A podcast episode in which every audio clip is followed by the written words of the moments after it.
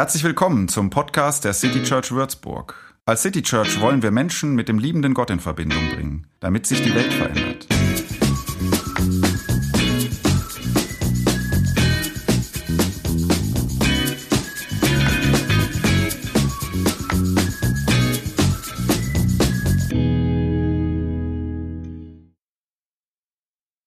Es gibt Leute, die unterhalten sich darüber, und zwar ganz ernsthaft, die ähm, diskutieren, die streiten sogar, ähm, die schreiben Abhandlungen und Gegendarstellungen darüber, wie es ist, eine Fledermaus zu sein.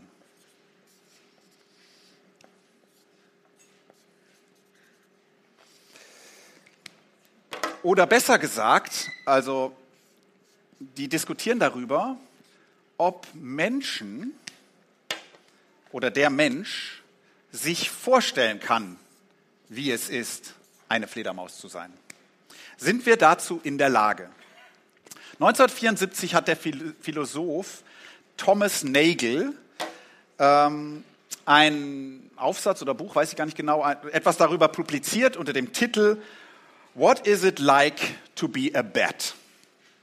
Wie ist es, eine Fledermaus zu sein? Das klingt jetzt ein bisschen albern, das ist aber eine durchaus wichtige Frage, weil es natürlich nicht wirklich um Fledermäuse geht.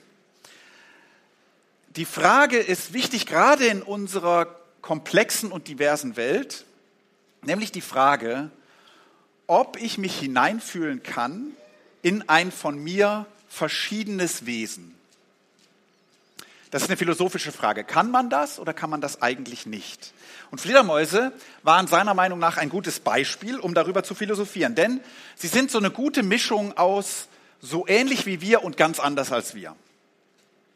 Also so ähnlich, ja, sie sind ein Säugetier, sie haben irgendwie Ohren, haben wir auch, Augen haben wir auch, Mund haben wir auch. Speiseplan ist ein bisschen anders.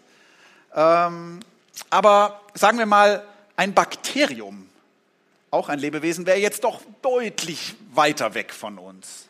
Also sich vorzustellen, wie es ist, eine Fledermaus zu sein, scheint erstmal einfacher, als sich vorzustellen, wie es ist, ein Bakterium zu sein. Aber Fledermäuse sind eben auch völlig anders.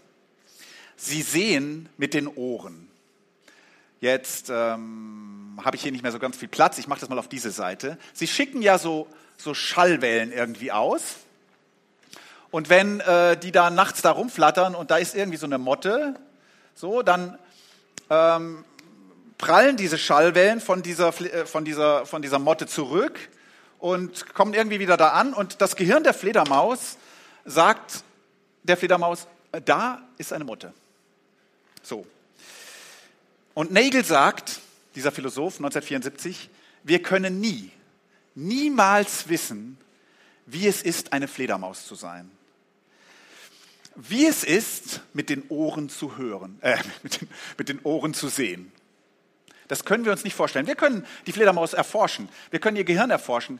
Wir können das auch intellektuell vielleicht bis ins Letzte irgendwie durchleuchten und begreifen, wie das hier funktioniert. Wir können uns aber niemals vorstellen, wie das Erleben einer Fledermaus ist. Auch wenn wir das völlig mit Wissen durchleuchten. Denn dieses Wesen ist zu anders, als wir selbst es sind. Auch unsere Fantasie kann sich das nicht vorstellen. Unsere Fantasie kann sich maximal vorstellen, wie es für einen Menschen wäre, eine Fledermaus zu sein. Wir flattern da so rum, hängen Kopf über, kann man sich schon alles irgendwie so denken. Ne?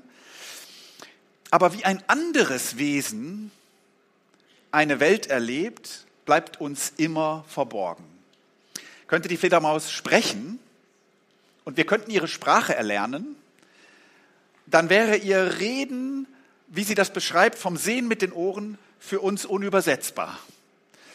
Sie könnte den Ton des Ultraschalls beschreiben, den wir gar nicht hören können.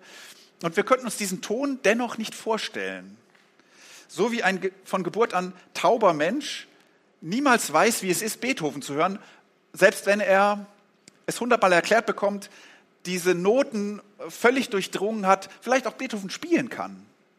Vorstellen, wie es ist, Beethoven zu, zu hören, kann man nur, wenn man hören kann. So, es ging Nagel natürlich nicht um Fledermäuse. Es ging ihm darum, zu betonen, es gibt Erkenntnisschranken, die kann man mit noch so viel Wissen niemals überwinden. Ich, der ich etwas weiß und etwas fühle und etwas denke, ich tue das immer als Subjekt. Und der oder die andere, der etwas weiß, die etwas fühlt, die etwas denkt, so, ähm, tut das auch als Subjekt. Und wir können uns natürlich darüber unterhalten, so wie wir etwas sehen, was wir glauben oder so. Das können wir schon machen. Und weil unsere Sprache äh, besser kompatibel ist als die mit der Fledermaus, können wir uns auch bis zu einem gewissen Grad ganz gut verständigen. So.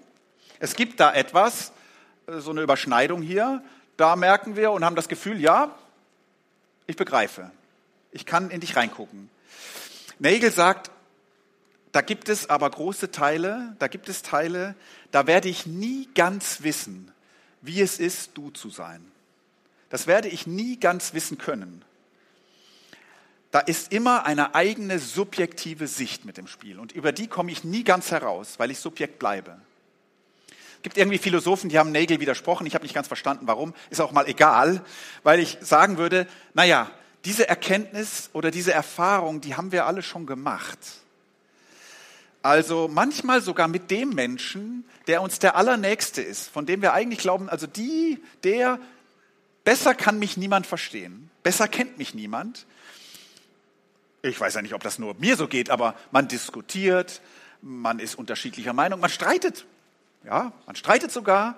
Und irgendwann merkt man, merken wir, wir schauen aus so unterschiedlicher Sicht auf die Sache. Wir können uns schon das halbwegs nahe bringen und irgendwie irgendwann noch mal sagen, ja, so langsam glaube ich, ich ahne, was du meinst, aber ich bin nicht in der Lage, völlig zu verstehen, wie es ist, der oder die andere zu sein.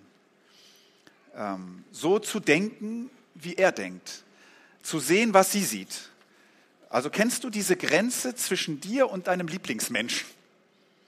Seid ihr da schon mal dran gestoßen an diese Grenze? Wo du merkst, sie kann nicht mit meinen Augen sehen, äh, mit meinem Herzen fühlen, mit meinem Hirn denken. Also das ist vielleicht auch ein Vorteil, wenn man nicht mit meinem Gehirn denken muss, aber so. Also da, da ist etwas Subjektives, da komme ich nicht ganz raus und der andere, die andere nicht ganz rein. Diese Erkenntnis einer letzten Unüberwindbarkeit von Subjektivität, die hat dann manchmal auch was Schmerzhaftes. Irgendwie sind wir auf eine gewisse Weise allein. Jemand hat mal gesagt, jeder Mensch ist eine Insel. Ich weiß nicht wer. Jemand hat es mal gesagt. Jeder Mensch ist irgendwie auch eine Insel. Trotz viel Kommunikation und Gemeinschaft und allem. So, was hat das mit dem Text zu tun, den Sarah vorhin vorgelesen hat, aus Matthäus 7, Bergpredigt? Nun folgendes. Ähm, das, was der Text so ganz kurz gesagt sagt, ist ja das hier. Ne? Verurteilt. Nein, nicht verurteilt nicht, sagt Jesus der Bergprediger. Fordert er, empfiehlt er. Man könnte hier für dieses verurteilt auch übersetzen, urteilt nicht, beurteilt nicht, legt nicht fest, richtet nicht. So. Die Fledermaus-Sache sagt nicht ganz das Gleiche, aber etwas, was schon mal in diese Richtung geht, was wie eine Grundlage ist. Sie sagt im Grunde, sei dir nicht so sicher, du wüsstest, wie es ist, wenn du urteilst und beurteilst. Sei dir nicht, sei dir nicht so sicher, du wüsstest, wie es ist, der oder die andere zu sein. Ein bekannter Rabbi, Hillel hieß der, äh, lebte ein bisschen vor Jesus, so ein, zwei Generationen. Der hat etwas ähm, gesagt, das erinnert stark an Jesu Worte. Vielleicht hat Jesus diese Worte von Rabbi Hillel gekannt. Der sagt Folgendes. Misstraue dir selbst bis zum letzten Atemzug. Richte dich deinen Nächsten, ehe du nicht selbst in seine Lage gekommen bist. Das ist dieser Grundgedanke. Es kommt einem ja so vor, finde ich, als ob wir in einer Welt leben würden, ähm, die sich noch nie so uneins gewesen ist über so viele Punkte. So kommt mir irgendwie so vor. Es kommt einem so vor, als ob die Welt noch nie so komplex gewesen sei wie heute, so voller verschiedener Lebensentwürfe und Meinungen und, und Vorstellungen und so. Vielleicht kommt es mir nur so vor. Kann sein. Aber zumindest scheint mir zu stimmen, dass wir über die digitalen Medien äh, so direkt wie nie mitkriegen, was für einen Unsinn die anderen denken. Und ihnen das dann auch noch ins Gesicht sagen können, das dann oder eben nicht ins Gesicht sagen können, dass wir ganz anderer Meinung sind. Also zumindest kommt es mir so vor. Und ich finde das anstrengend. Alle wissen es ganz genau, aber jeder denkt was anderes. Manchmal denkt man, ich möchte am liebsten weglaufen auf irgendeine Insel. So, ähm, und dann regt man sich auf. Also ich hoffe, ich bin jetzt nicht der Einzige, dem das so geht. Man liest irgendwas und regt sich auf und findet das so dumm oder irgendwie oder so. Man, manchmal denkt man ja ernsthaft, man sei von Idioten umgeben, der Einzige, der irgendwie anders oder so. so. Urteilt nicht, sagt Jesus hier. Im Prinzip empfiehlt er, und das ist der Titel unserer Predigt heute, er empfiehlt eine gewisse Selbstunsicherheit. Komm mal ein bisschen weg von deiner Selbstsicherheit, du wüsstest, wie es ist, und empfiehlt eine gewisse Selbstunsicherheit. Das Wörtchen könnt ihr euch mal behalten. Also aus dem Zusammenhang gerissen äh, kann man das vielleicht auch falsch verstehen, ja, aber in diesem Zusammenhang empfiehlt er eine gewisse, sei mal ein bisschen selbstunsicherer.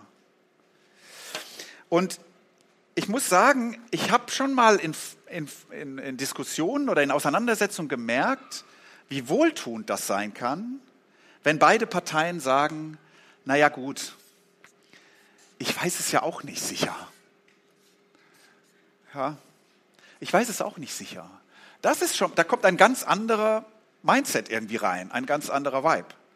Möglicherweise kann ich nicht sehen, was du siehst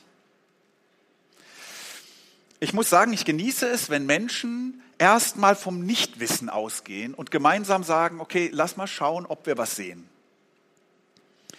Vom Nichtwissen ausgehen und weniger schnell erklären, was das Richtige ist.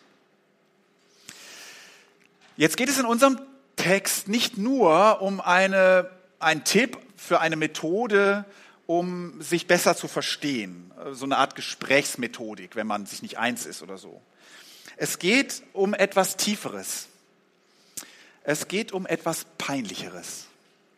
Ich sage jetzt mal zwei peinliche Dinge, also nur für mich peinlich, aber Jesus sagt ja, verurteilt nicht, damit ihr nicht verurteilt werdet. Aber da kommt ein gewisser Ernst rein. Ne? Denn in dem Urteil, das, durch das ihr verurteilt, werdet, nein, denn in dem Urteil, durch das ihr verurteilt, doch steht so da, werdet ihr verurteilt werden und an dem Maß, mit dem ihr messt, werdet ihr gemessen werden. Also, er sagt im Grunde, in dem anderen, den ich beurteile, also das hier bin ich und ich beurteile jemanden, so, zeige auf den. Wir können mal sagen, das wäre jetzt mal eine Sie.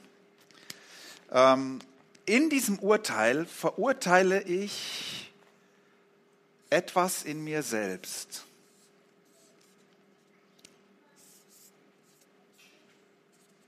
Das soll ein Spiegel sein, ja? Könnt ihr das sehen? In, in dem Urteil über den anderen verurteile ich mich selbst. Ich habe überlegt, wo das eigentlich so mal vorkam. Ein harmloses und ein etwas tiefergehendes Beispiel. Also, wir waren mit ein paar Freunden in einer Kunstausstellung, moderne Kunst. Und in einem der unteren Räume waren so Kunstwerke, ja, spricht jetzt nicht für uns, aber wir fanden die albern. Wir fanden die albern. Äh, da war so eine gelbe Fläche mit zwei blinkenden Glühbirnen und du denkst, oh, könnte ich auch schnell, in fünf Minuten hätte ich das gebaut. Und das ist jetzt so, also, wir haben darüber gelächelt, wir haben uns lustig gemacht. Ist das Kunst oder kann das weg? So nach dem Motto, ne? Zum Glück waren wir allein.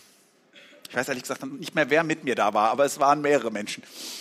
Ich stelle mir jetzt vor, es hätten uns Leute beobachtet, die anders als wir wirklich Ahnung gehabt hätten von dieser Kunst. Welch dümmlich banausenhaften Eindruck hätten wir gemacht in unserem Urteil. So. Ähm, das soll Kunst sein, hahaha, ja. Und das hätte uns als totale Deppen entlarvt. Wir hätten es nur nicht mal gemerkt. Wir hätten uns selbst verurteilt als Leute, keine Ahnung haben. Also mein Urteil über etwas fällt leicht auf mich zurück. Jetzt ist das ja, harmlos. Ein bisschen tiefergehender, ein bisschen bedeutenderes Beispiel. Im Bund freier evangelischer Gemeinden, zu dem wir auch gehören, wird gerade die Frage diskutiert, also ein ganzes monatelang diskutieren wir darüber, wie homosexuelle Partnerschaften ethisch zu beurteilen seien. Man versucht da irgendwie einen gemeinsamen Konsens zu finden. Und in dieser äh, Frage verstehen, äh, vertreten wir als City Church eine ziemlich deutliche Meinung und wir finden die um queerer Menschen willen auch wirklich wichtig, diese Meinung. So. Also, jetzt mal persönlich gesprochen, das ist nicht ein Thema für mich, wo es mir ganz wurscht ist, wo man sagen, kannst du es so sehen, kannst du es so sehen, komm, lass uns über was Wichtiges reden. Nee, das ist schon wichtig. Okay. Jetzt treffe ich natürlich ab und zu auf Leute, die haben die ganz andere Meinung als ich oder ich treffe nicht auf sie, sondern ich lese irgendwie was von ihnen oder ich, ich lese einen Post oder höre von einem Predigtvideo, wo sich jemand geäußert hat und du guckst es dir an und denkst, oh wei. Und dann ärgere ich mich und dann schüttle ich den Kopf und dann denke ich so viel Meinung für so wenig Ahnung. Und manchmal, wenn dann noch Gleichgesinnte da sind, dann mache ich meinem Ärger Luft und dann redet man darüber und ärgert sich noch gemeinsam und so. Ist gemeinsam frustriert, redet über den, der da so falsch liegt oder so. Natürlich bleibt man dabei fair, es wird nicht hässlich, wir sind alle nette Menschen, ne? aber was ich eigentlich tue, ist urteilen. Verurteilen wahrscheinlich sogar. Und nicht immer nur das, was der andere da gesagt hat, sondern zu leicht den Menschen gleich mit. Und Jesus würde sagen, damit verurteilst du dich selbst.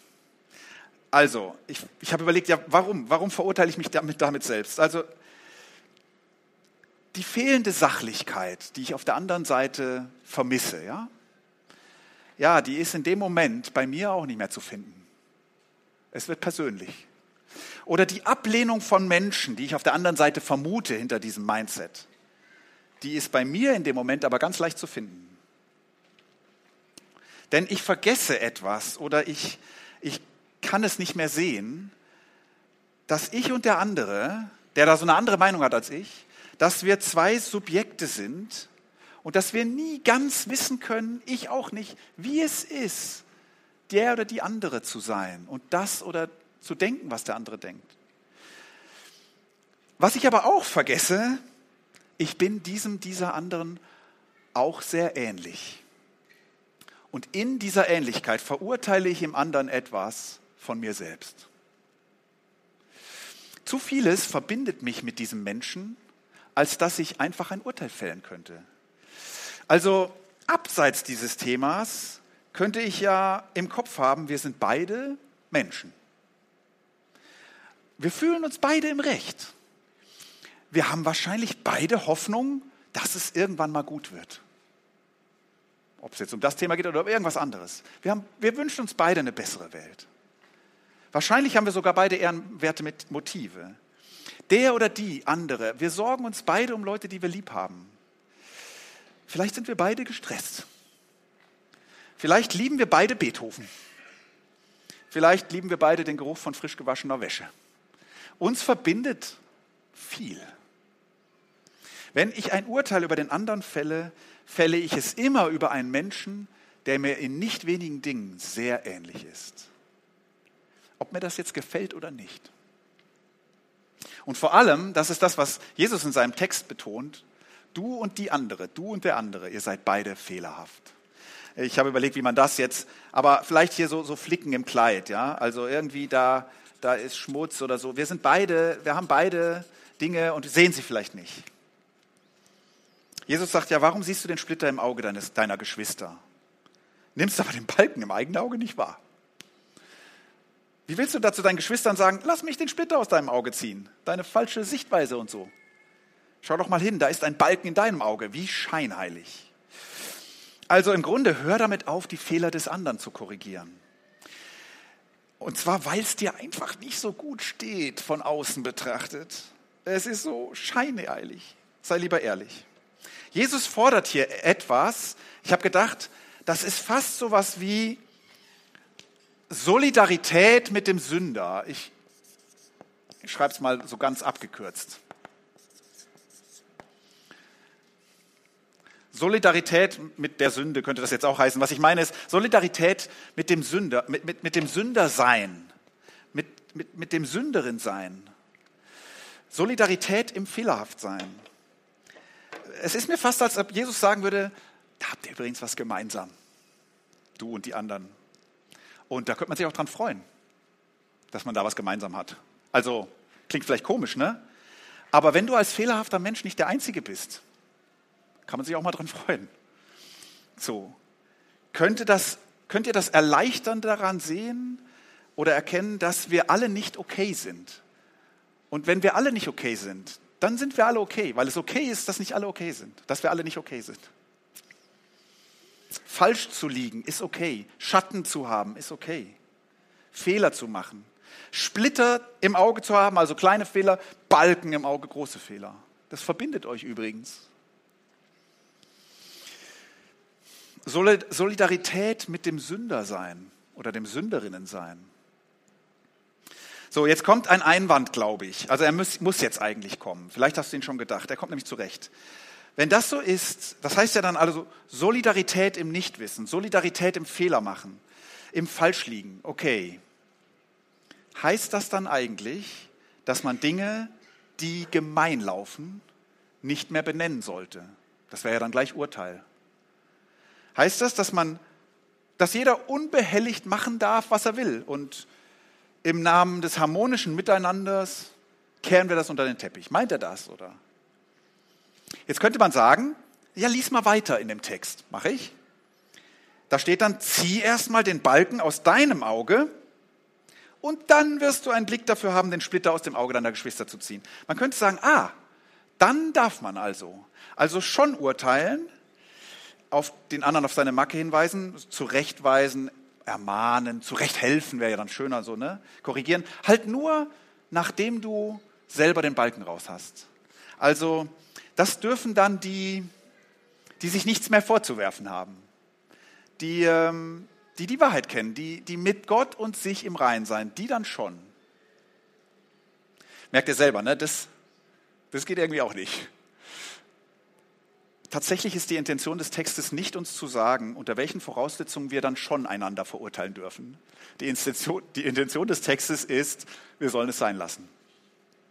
Das macht schon diese krasse Übertreibung mit dem Balken deutlich. Ne? Der andere hat nur einen Splitter, ich aber einen Balken. Zieh den erstmal raus, dann kannst du das machen. Die Intention ist, riskiert mehr Selbstunsicherheit. Sei dir einfach nicht so sicher. Jetzt aber trotzdem noch mal die Frage, ja, aber was bedeutet das? Es kann doch nicht sein, dass man dann zu Unrecht immer schweigt. Kann doch nicht sein, dass man Verständnis haben muss für alles, was Menschen so machen. Oder dass man die Lüge von der Wahrheit nicht mehr unterscheidet. Ich will ja auch, also wollt ihr eine Welt, wo man piep, piep, piep, alle haben sich lieb, tut, aber und hintenrum machen wir uns das Leben schwer, wir reden halt nicht, wir, wir sprechen es nicht an. Das ist ja nicht die Welt, die wir wollen. Jemand muss doch urteilen. Jemand muss doch beurteilen. Und dann fiel mir auf, Jesus macht das ja selbst, urteilen. In dem Text. Gleich in dem Text. Er sagt, Leute, die andere verurteilen, sind scheinheilig. Ja, das ist aber ein Urteil.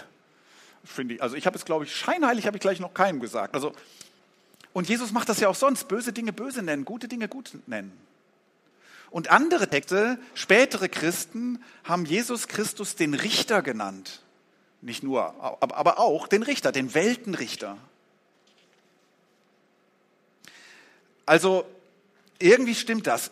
Das Ganze muss doch irgendwie beurteilt werden. Das soll jetzt mal hier so ein Siegel sein. Aber eins, Note 6, irgendwo da muss doch jemand auch mal was richtig und falsch.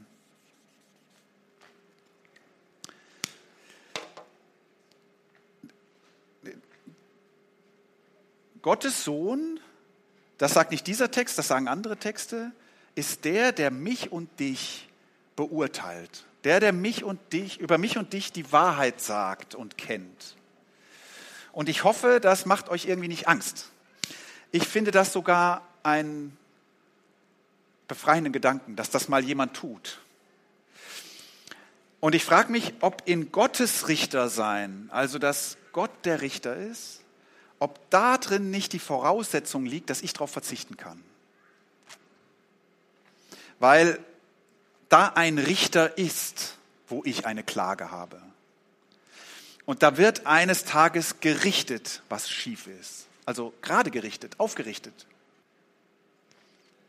Und dann denke ich weiter, wenn dieser Richter einer ist, wie Jesus einer war, könnte ich dann lernen zu beurteilen, wie Jesus es tat. Denn Jesus, ich weiß nicht, wenn ihr ein paar Geschichten mit ihm kennt, richtet irgendwie oder beurteilt immer die Tat, niemals den Menschen. Man fragt sich, wie er das gemacht hat. Es gelingt mir nicht gut. Ähm, Jesus gelingt das irgendwie. Die Tat schlecht zu nennen, aber nicht den Menschen klein zu machen dabei.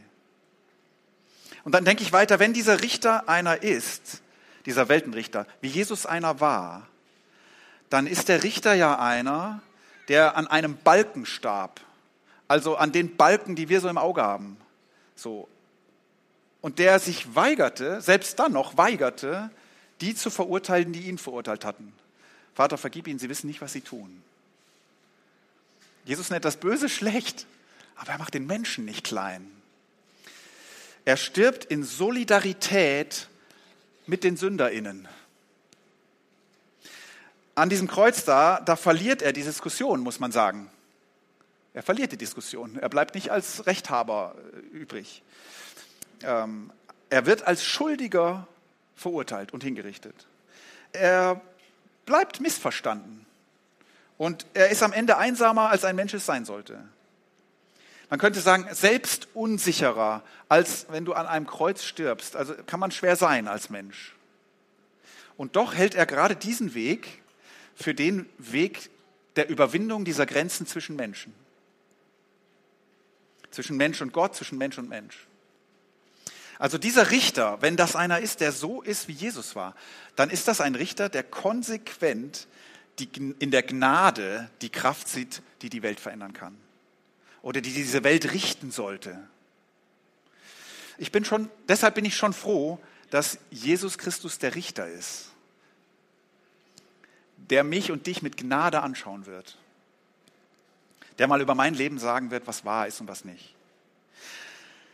So, was mache ich aus dieser Predigt? Was nehme ich für mich selber mit? Ich möchte in Zukunft ein wenig mehr Selbstunsicherheit riskieren.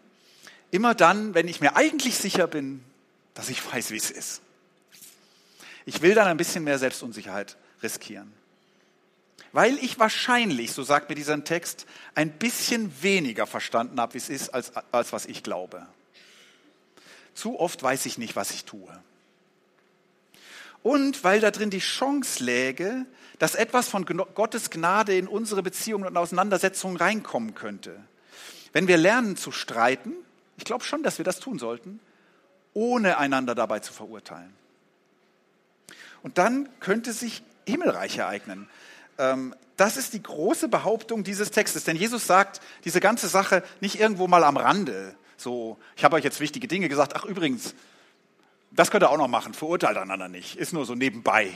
Nee, ist Teil seiner, der Rede, der Bergpredigt. Also das ist, das ist sein Regierungsprogramm, das ist sein Manifest, das ist seine Vision von einem Leben, in dem sich das Heilige im Alltag zeigt. Und in diesem sagt er, wenn sich das Heilige in eurem Alltag zeigen soll, dann verurteilt einander nicht. Riskiert ein bisschen Selbstunsicherheit. Seid weniger selbstsicher. Du weißt nicht, wie es ist, jemand anderes zu sein. Und du hast mit anderen vieles gemeinsam, auch ihre Macken oder deine Macken, dass ihr überhaupt welche habt. Seid ihr mal weniger sicher und dann schau, wenn du das riskierst, ob da nicht Verstehen unter euch aufblüht. Amen.